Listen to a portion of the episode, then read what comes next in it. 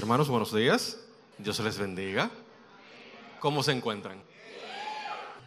Como bien estaba diciendo Maelías, hoy iniciamos una nueva serie y se titula Un nuevo mandamiento. De hecho, la semana pasada se estuvo dando una pincelada, ¿no?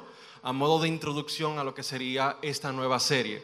Y si vamos a hablar de un nuevo mandamiento, tenemos que ver distintos aspectos de este nuevo mandamiento. Y entre esos aspectos está el de Jesús como nuestro modelo. Así que si usted es de la persona que toma notas durante el mensaje, ese es el título de la predica de hoy, Jesús nuestro modelo. Y vamos por favor a leer Juan capítulo 13, verso 34-35.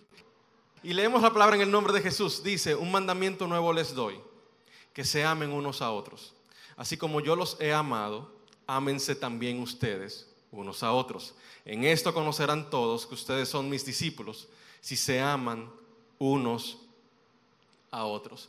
Y la pregunta sería, ¿qué es lo que hay de nuevo en este mandamiento? ¿Qué es aquello que antes no estaba y que ahora sí está? Porque vemos desde el Antiguo Testamento que ya se nos instaba a amarnos. ¿Qué es lo nuevo en este mandamiento? Bueno, hay dos cosas. Lo primero es que la novedad de este mandamiento está en las palabras de Jesús.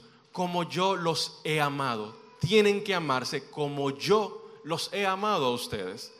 Pero para poder comprender esto tenemos que desglosar esta frase en dos componentes. Número uno, ¿a qué se refiere Jesús con ese amor? ¿Qué es el amor desde la perspectiva de Jesús? Y número dos, ¿qué implica el cómo yo los he amado? Entonces, en ese sentido, tendríamos que definir primeramente qué es el amor para Jesús a la luz de la Biblia. Y en primer lugar, el amor es un sentimiento que se genera de forma espontánea y nos impulsa a entregarnos a nosotros mismos o nos impulsa a tomar aquello que nos genera el amor o nos lleva a entregarnos a una actividad gratificante. Ok, ¿qué significa todo esto, Eduardo? Bueno, en primer lugar, con esto de que el amor nos impulsa a entregarnos a nosotros mismos, fíjense que no hay amor sin sacrificio. ¿Ustedes no se han dado cuenta? Para que realmente el amor pueda ser evidenciado, tiene que haber alguna entrega, algún sacrificio de parte de nosotros. Pero en segundo lugar, cuando uno ama algo, o a alguien, uno intenta incorporar eso o esa persona a la vida de uno. De hecho, cuando se están eh, casando, la persona que está eh, oficializando ¿no? la ceremonia dice, fulano, aceptas tomar como tu esposa y tú aceptas tomar a fulano como tu esposo. ¿Y qué significa esto de tomar? Es integrar en tu vida, es hacerlo parte de ti y de tu vida. Y por último también esto de, hacer una actividad gratificante. ¿Cuántos aquí tienen un hobby que aman? Tienen una actividad que aman. Aquí hay quienes aman los videojuegos, hay quienes aman los vehículos, hay quienes aman la cocina, hay quienes aman fregar. Nadie ha dicho todavía eso. Ah. Y de hecho, esto lo vemos en Juan 3:16, porque de tal manera amó Dios al mundo que ha entregado a su único Hijo para que todo aquel que en Él crea no se pierda, más tenga vida eterna. Y esta es la vida eterna, que te conozcan a ti, Dios eterno, y a Jesucristo, a quien tú has enviado. Dios entrega esperando recibir el que, que nos incorporemos a su vida, a su familia, a su reino. Amén. Entonces, en segundo lugar, el amor es también, a la luz de las escrituras, un mandamiento. Y ese mandamiento tiene como objeto o fin Dios mismo y el hombre. Tiene como objeto Dios mismo o fin o el hombre. En cuanto a Dios, hace referencia a la obediencia a su palabra. Pero en cuanto al prójimo, hace referencia a actos de servicio, actos de ayuda, actos de bondad. Esto lo vemos, por ejemplo, en Marcos 12:30, y amarás al Señor tu Dios con todo tu corazón, con toda tu mente, con toda tu alma y con todas tus fuerzas. Luego también agrega Jesús en Juan 14, 15, si ustedes me aman, van a guardar mis mandamientos. Es decir, nos está diciendo la palabra que claramente el amor, aparte de ser un sentimiento que se genera de forma espontánea, es también obediencia a Dios y servicio a los demás. Y en tercer lugar, El amor es la decisión de tener una actitud correcta frente al prójimo. Y no sé si ustedes han escuchado esta frase, el amor es una decisión. ¿La, han escuchado? Para mí eso siempre ha sido una definición incompleta. El amor es una decisión. Bueno, ¿y, qué decidiste? ¿Qué es lo que has decidido? ¿Has decidido comer plátano en la mañana? ¿Has decidido salir a entrenar? ¿Qué, qué has decidido? Bueno, en este caso, amar es tener la, tomar la decisión de tener la actitud correcta frente al prójimo. Y esto lo vemos, por ejemplo, en 1 Corintios 13, 1 al 3, donde dice, yo puedo servir al otro, puedo dar mi vida, puedo dar mi cuerpo, y si no tengo amor, de nada vale. Entonces, en ese sentido, en ese sentido, no solamente vale servir al otro, se necesita tener la actitud correcta a la hora de servir al otro, porque si no, de nada sirve. Entonces, en ese sentido, es muy importante aclarar que cuando Dios nos pide a amar al prójimo, no lo hace en términos de un sentimiento. ¿Por qué razón? Porque los sentimientos son espontáneos. Usted no se pone el chip, déjame yo sentir amor por fregar, uy, sí, me encanta fregar, sí, sí, ya lo amo. No, ¿verdad que no? De la misma forma que por más que tú intentas entristecerte a propósito, no lo logras porque las emociones y los sentimientos ocurren de manera espontánea. Por ende, si ocurren de manera espontánea, Dios no nos solicita amar en términos de sentimiento, sino en términos de tomar la decisión de servir, de acompañar, de bendecir y de ayudar al prójimo. Amén. ¿Hasta aquí estamos de acuerdo? Ok. Entonces, habiendo aclarado esto, tenemos que entonces definir a qué se refiere Jesús con esto de ámense como yo los he amado. Ya definimos lo que es el amor a la luz de las escrituras. Ahora nos falta ver ese cómo yo los he amado. ¿Y dónde lo vamos a ver?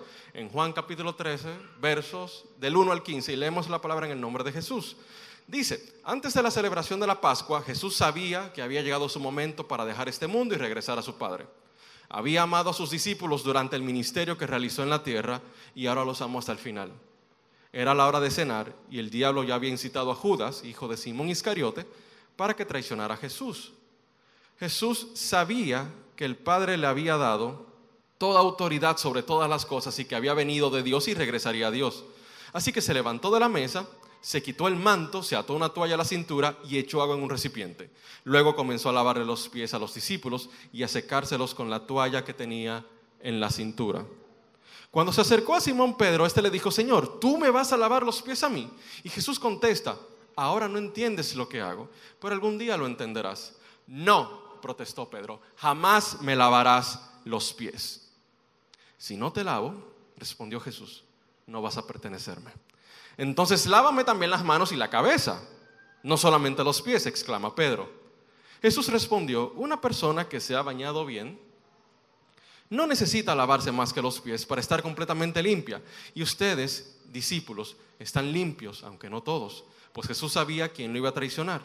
A eso se refería cuando dijo, no todos están limpios.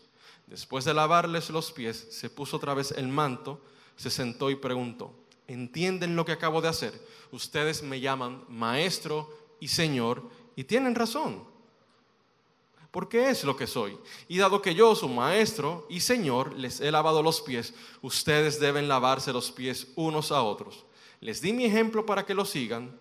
Hagan lo mismo que yo he hecho con ustedes. Así que, para poder entender a qué se refiere Jesús con ámense como yo los he amado, tenemos que comenzar a desglosar esto que hemos visto en este pasaje.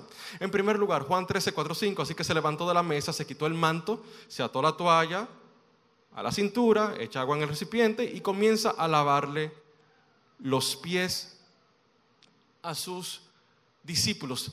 Y esto que Jesús estaba haciendo era una locura totalmente para ellos. Era algo inconcebible. ¿Por qué razón? Porque en ningún lugar de Israel, se había visto que un maestro, que un rabí lavara los pies de sus discípulos. Lo opuesto sí podía ocurrir. Era más frecuente que un discípulo, que un aprendiz lavara los pies de su maestro. El maestro no tenía que pedirlo. Eso era algo que ocurría espontáneamente. Sin embargo, ahí estaba Dios hecho carne, lavando los pies de aquellos que se suponen que tenían que aprender de él. Jesús se despoja de sí mismo y toma forma de siervo, como dice el apóstol Juan, eh, el apóstol Pablo, perdón. Y esta es la primera forma de cómo el Señor nos ha mostrado su amor. Es un amor que no tiene que ver con aferrarse a quién es en cuanto a estatus, en cuanto a posición social o posición económica o posición jerárquica. Es este amor que se viste de siervo y se empequeñece delante de los demás. Es este amor el que debe llevarnos a nosotros a convertirnos en siervos. De hecho, Primera de Pedro 2.21 dice, pues Dios los llamó a hacer lo bueno, aunque eso signifique que tengan que sufrir, tal como Cristo sufrió por ustedes. Él es su ejemplo y deben seguir sus pasos. Y eso es muy importante porque hacer lo bueno, servir a los demás, indudablemente nos va a llevar a sufrir.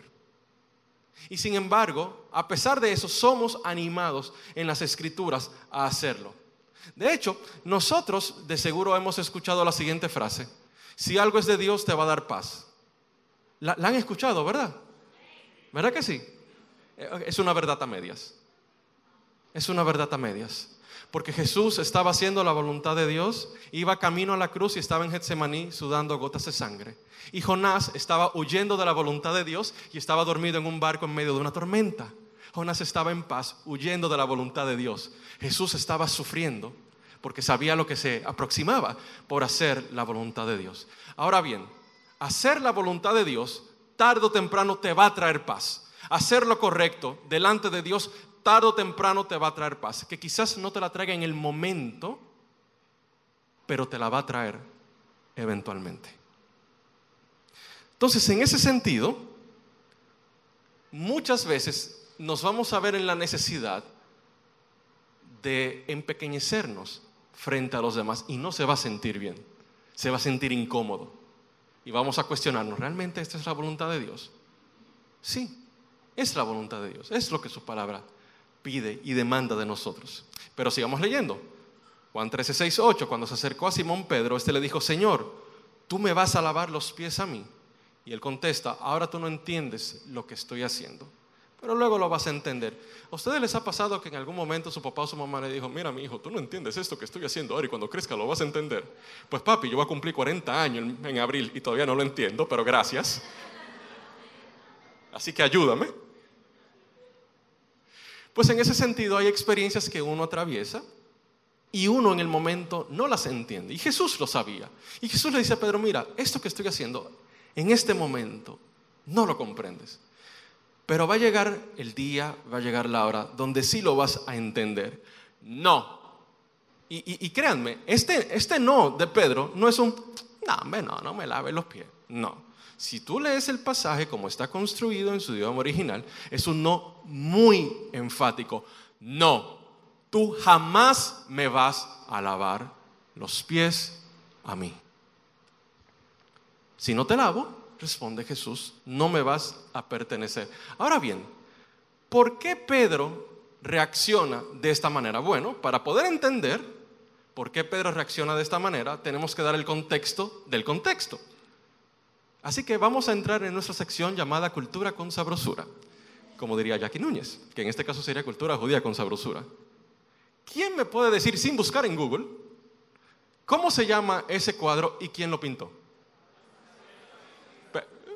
La última cena aquí, ¿quién lo pintó? Tienes un helado y tienes un helado. No, no es relajando, pero caduca, la oferta caduca hoy. Así que hoy cuando estemos allá afuera comiendo, eh, Eduardo, mi helado, perfecto. Por eso lo estoy diciendo. Entonces, ¿a qué edad ustedes se enteraron que así no fue como ocurrió la última cena? Ah, hoy. Ah, perfecto. Yo también me enteré la semana pasada, no se preocupen. Miren, dado que estábamos en aquel momento en el siglo I, no, tanto para la cultura judía, para la cultura romana también, las cenas formales usualmente se celebraban en esto que se llama un triclinio. ¿Y qué es un triclinio? Bueno, un triclinio son una serie de mesas continuas en forma de U. Ahora bien, usualmente en nuestra época moderna, actual, ¿cuál es el puesto principal en una mesa? La cabeza y hay otro puesto principal también. Y el centro, correcto. O la cabecera de la mesa o el centro. Sin embargo, en la cultura judía no era ni el centro ni la cabecera. De hecho, el puesto principal estaba del lado izquierdo, justamente donde están viendo estas eh, figuras amarillas y azules. Donde está la figura amarilla es el lugar principal de la mesa. Y ahí era donde estaba sentado Jesús. Ahora bien, esos dos recuadros azules, uno a la izquierda y uno a la derecha, eran los puestos de honor o importante. Ustedes no recuerdan en las escrituras que Jesús le criticaba a los fariseos. Hay de ustedes que procuran los puestos importantes en las fiestas. Esos son los puestos importantes. Lugar del anfitrión, lugar de la derecha y la izquierda. El lugar de la derecha estaba reservado para el amigo de confianza del anfitrión. El anfitrión se sienta en el lugar amarillo, a la derecha estaba el lugar del amigo de confianza, el amigo íntimo. A la izquierda, en el otro recuadro azul, está el puesto del invitado de honor. Estos eran los tres puestos importantes de la cena. Ahora bien, los puestos de importancia comienzan hacia la izquierda y terminan en la derecha hasta terminar de rodear el triclinio. Mientras más importante eras, comenzabas estando a la izquierda del anfitrión y luego a la izquierda y luego a la izquierda y luego a la izquierda. Los que estaban del lado derecho eran los puestos de menor importancia. Y el último lugar, el último, el último, el último, estaba reservado para el siervo vil. ¿Y quién era el siervo vil? Era la persona encargada de servir a los demás, era el encargado de lavarle los pies a los que llegaban a la cena y tenía que estar cerca de la puerta, porque este último asiento daba con la puerta, por si tenía que salir a buscar comida, a buscar agua o lo que sea que se presentara. Entonces es importante que tengamos esto en mente. Esta era la forma en cómo estaban distribuidos. Y el último asiento le pertenecía al siervo vil. Entonces, ¿quién estaba sentado a la derecha de Jesús? Bueno, la palabra dice en Juan 13, 23, 25, que había alguien recostado del pecho de Jesús. Ok, ¿cómo se sentaban o cómo se disponían las personas? Hoy en día nosotros nos sentamos en este tipo de asientos, ¿verdad? Cuando vamos a comer. Sin embargo, en aquel momento las personas o se sentaban en el piso con los pies hacia detrás o recostados sobre unas butacas a la altura más o menos de la mesa apoyados sobre el brazo izquierdo, lo que les permitía poderse recostar de la persona que estaba a la izquierda. De nuevo, Juan 13, 23, 25, el discípulo amado estaba recostado cerca del pecho de Jesús. No hace sentido, como yo me lo imaginaba, que Juan estuviera sentado así en la cena. No.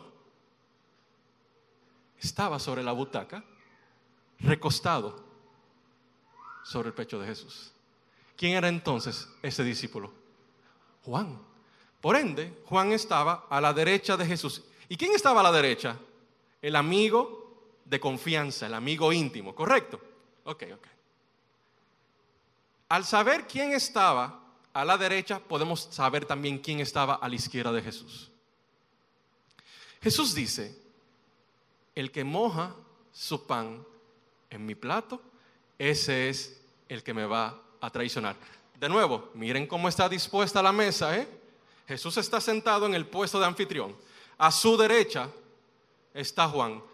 ¿Quién estaba a la izquierda? ¿Quién? ¿Y en qué puesto estaba Judas? En el puesto del invitado de honor. Jesús amaba tanto a Judas que lo sentaba en el puesto de invitado de honor. Y tú y yo dejamos de ir a los sitios cuando va esa persona con quien no nos llevamos bien, supuestamente para evitar un problema.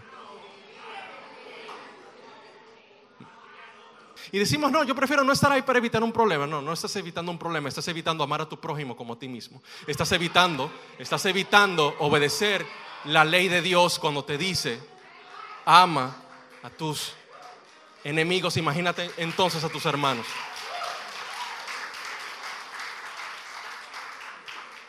Judas está a la izquierda de Jesús. Y esto nos muestra el increíble amor de Dios. Y no solamente para con Judas, también para con nosotros. No, yo solamente vuelo con águilas. Miren, mi hermano, primero tengo un águila, tú un ser humano. Y en segundo lugar, de eso se trata justamente el amor, de soportarnos los unos a los otros, como dice el apóstol Pablo. Pero Eduardo, ¿y qué tiene que ver todo esto con la reacción de Pedro? Qué buena pregunta estás pensando, ¿eh? muy buena pregunta. Si seguimos leyendo el relato bíblico, cuando Jesús menciona que alguien lo iba a traicionar, dice la palabra que Pedro le hace seña a Juan para que le pregunte a Jesús quién es el que lo va a traicionar. Si Juan estaba a la derecha de Jesús, ¿cuál era el lugar más obvio para que Pedro, haciendo el mínimo esfuerzo, pudiera ser visto por Juan? No solamente estaba al frente, dígase en el puesto de la derecha, donde estaban los invitados de menor importancia, Pedro estaba sentado al final, frente, frente a Juan, en el asiento designado para el siervo vil. ¿Y cómo podemos inferir esto? Bueno, de hecho, en Lucas 22, 8, Jesús le dice a Pedro y a Juan, adelántense y preparen la cena de Pascua. Encárguense de todos los detalles. Ok, habían dos personas encargadas de la cena y uno de esos está sentado a la derecha de Jesús. ¿Dónde tenía que estar el otro? En el puesto del frente, listo para servir. Entonces cuando Jesús llega donde Pedro y le dice, te voy a lavar los pies. Señor, tú me vas a lavar los pies a mí. Porque Pedro estaba siendo confrontado era a él o a cualquiera de los apóstoles que le tocaba lavarle los pies a los demás y ninguno lo hizo. Recuerden cómo estaban sentados en aquel momento, los pies hacia atrás y se podía ver fácilmente todo el sucio del camino. Y ellos estaban cenando de esta manera, cuando la costumbre indicaba que antes de comenzar a cenar, los pies debían ser lavados y ninguno de ellos procuró lavarle los pies a los demás. Así que Jesús se levanta. La cena no se ha terminado, de hecho. Están comiendo y toma el recipiente con agua y toma la toalla y comienza a lavarle los pies a los demás. Y si pudiéramos tener una observación cercana a cómo se dio la cena, es esta. Entonces, esta reacción de Pedro es porque Jesús estaba tomando el papel del siervo vil, el siervo inútil, el peor siervo de la casa, como dije, cuando le tocaba hacerlo a él o a los demás. Pedro no reacciona de esta manera porque Jesús le iba a lavar los pies, era una costumbre que se lavaran los pies. Pedro está reaccionando así por quién le iba a lavar los pies. La persona que definitivamente no era la que tenía que hacerlo. Entonces, en ese sentido, esta es la segunda forma de cómo Cristo nos amó. Es un amor que practica actos de servicio, de ayuda, sin importarle tomar el puesto más vil, el puesto más bajo, el puesto menos reconocido. Lo paradójico del caso es que horas antes de la última cena, los apóstoles estaban discutiendo entre ellos de quién era el mayor. Y para resumirles eso, Jesús les termina diciendo en aquella discusión, horas antes, el mayor de ustedes debe ser el menor entre ustedes.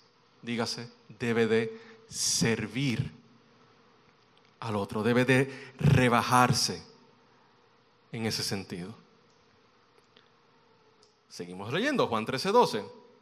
Después de lavarle los pies, se puso otra vez el manto, se sentó y preguntó, ¿entienden lo que acabo de hacer? Ustedes me llaman maestro y señor y tienen razón porque lo soy. Y dado que yo, su señor y maestro, les he lavado los pies, ustedes deben lavarse los pies unos a otros.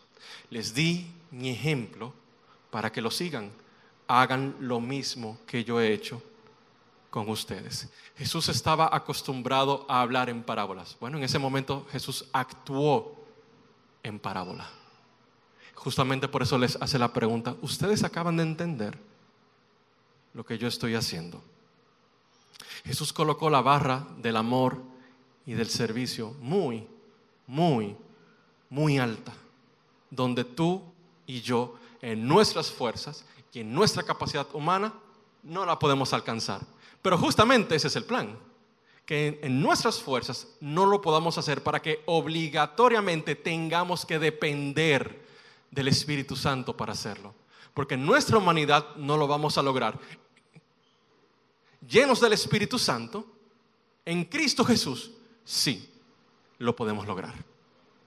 Y yo les di mi ejemplo para que hagan lo mismo que yo he hecho con ustedes. Hay una frase muy chula de Spurgeon que dice, no solamente hay que ser siervos de Dios, hay que ser siervo de los siervos de Dios. En esto conocerá el mundo que son mis discípulos, en que se tuvieran o se tuvieran amor los unos a los otros. No es el sentimiento espontáneo, de nuevo, por su naturaleza espontánea, no se puede forzar. Se refiere al acto de servir, de inclinarse a lavarle los pies al otro, a dejar todo lo que eres y todo lo que tu reputación dice que tú deberías hacer o que no deberías hacer. Porque yo soy la cabeza de esta casa, ¿por qué yo tengo que fregar el plato que ensució ella? Yo soy el que más gana en esta casa, que también puede pasar con cualquiera de los dos. ¿eh? Yo no tengo que hacer eso. O muchas veces, rebajarnos y humillarnos es en ese trabajo. Tú sabes que se necesita esa milla extra. A mí no me pagan lo suficiente. No, y es verdad que no te pagan lo suficiente. Pero Dios pagó lo suficiente por ti y por mí. Y ejemplo les he dado estamos teniendo esta discusión y yo sé que yo tengo la razón. La razón nunca ha resuelto un problema. ¿Sabes qué? Voy a dejarla pasar porque valoro más la relación que tener la razón. Eso es humillarse. Eso es lavarle los pies. Eso es servir a la otra persona. Entonces, en esta mañana te quiero dejar con dos preguntas ¿Cómo tú puedes lavarle los pies a tu prójimo? ¿Qué es ese acto de amor, ese acto de servicio que tú pudieras estar haciendo y que has estado evitando hacer o que has estado rehusando o huyendo? Porque eso no me toca a mí. Ah, yo estoy muy ocupado para sentarme a escuchar los problemas de tigre. Sírvelo en amor. Porque Dios te escucha a ti. Dios escucha tu queja. Dios escucha tu llanto. Y no te dice, yo no tengo tiempo para eso. ¿Cómo puedes lavar los pies de la persona que te queda al lado? ¿Cómo puedes servirlo en amor? De nuevo, Dios no te está pidiendo que generes un sentimiento espontáneo. Dios te está pidiendo que ames a través del servicio, a través de la ayuda y por medio del Espíritu Santo, llenándote de su presencia, llenándote de su palabra. Porque en tus fuerzas y en la mía no lo podemos lograr. Te voy a pedir por favor que te pongas de pie. Y ahí donde estás, quiero que pienses en esa ocasión donde preferiste mantener tu posición donde preferiste no hacer más de lo que tú podías haber hecho y cuya actitud quizás te está costando más de lo que estás dispuesto a perder. Quiero que cierres tus ojos y te hagas esta pregunta ante el Señor. ¿Qué es eso, Señor, que yo debería de estar haciendo por amor a ti y por amor a esa persona que no estoy haciendo. Y cuando tengas la imagen de aquello, es el momento perfecto para decir, Señor, ¿sabes qué? Yo no tengo las fuerzas para hacer eso. De hecho, ni siquiera tengo la determinación Yo no quiero hacerlo. Pero tu palabra me dice que eso es justamente lo correcto. Y hacer lo correcto no es fácil, Señor. Ayúdame a hacer lo correcto. Ayúdame a hacer eso que sé que tengo que hacer, pero que me cuesta tanto. Ayúdame a abrir el, corazón a la posibilidad de servir a esa persona a través de una escucha activa, a través de un hombro sobre el cual pueda recostarse, a través de una acción concreta.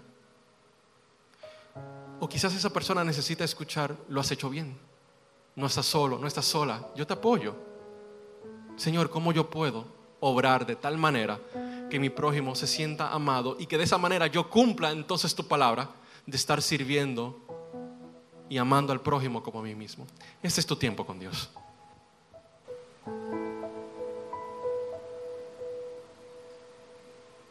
Señor, te damos gracias porque tu amor es eterno.